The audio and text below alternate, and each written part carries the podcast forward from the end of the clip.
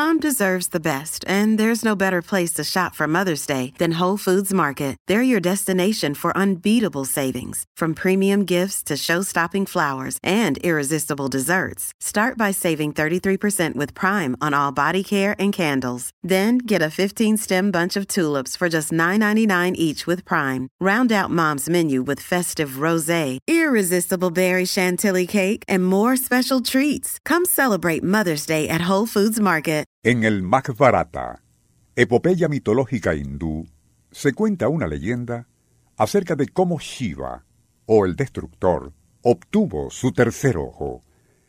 Cierto día mientras meditaba, su bella esposa Parvati sigilosamente se le acercó por detrás y juguetona tapó sus ojos.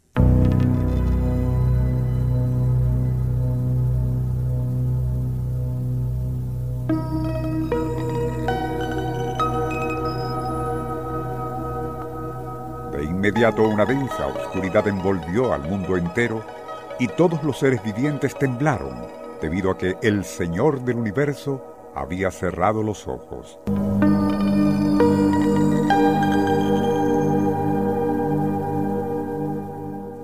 Ocurrió entonces que una intensa lengua de fuego emergió de la frente de Shiva, tras lo cual se formó allí un tercer ojo para brindar luz a la creación.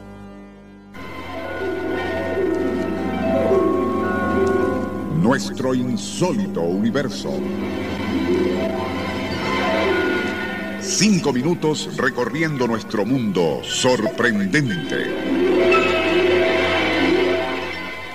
Desde épocas inmemoriales, el legendario tercer ojo, que todo lo ve, ha formado parte de leyendas y mitologías, y no solo en la India, sino en todos los pueblos, como simbólico de la superación espiritual algo que concede a los así dotados de intuiciones tan reveladoras como el resplandor de todos los soles del universo brillando al mismo tiempo.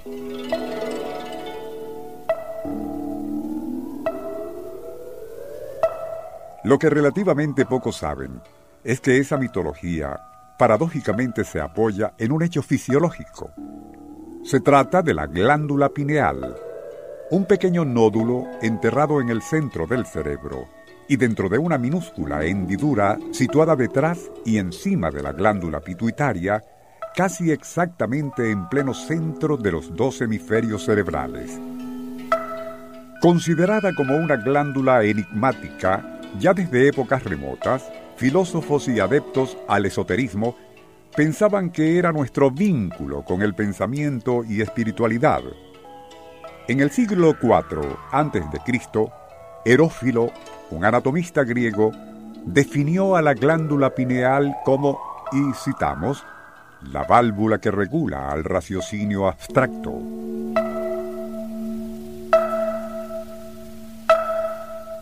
Casi dos mil años más tarde, René Descartes la calificó como nicho del alma inmortal y eslabón que conecta con el universo psíquico.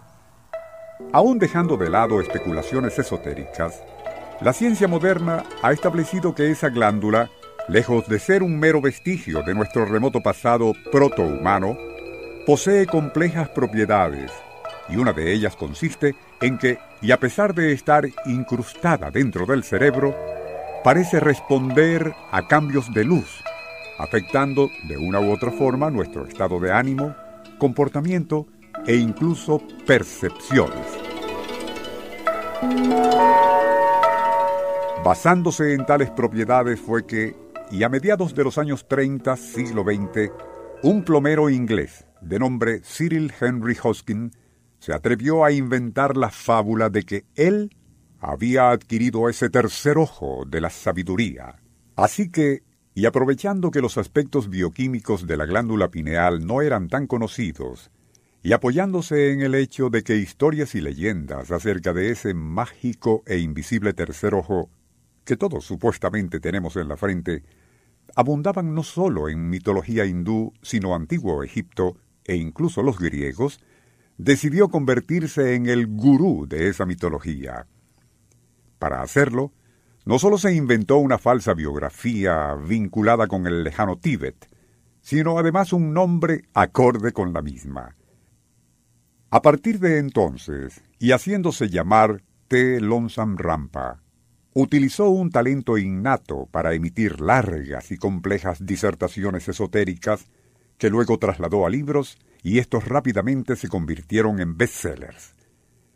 Podría decirse que fue el predecesor de tantos místicos e iluminados, quienes envueltos en ropajes hindúes o túnicas color azafrán, se pusieron de moda en Occidente a partir de los años 60 del siglo XX, adquiriendo rebaños de adeptos, así como fama y considerables riquezas, predicando abstinencia, meditación, espiritualidad y contemplación, virtudes que en la mayoría de los casos predicaban para otros, pero que rara vez observaban en su opulenta y muy materialista vida personal.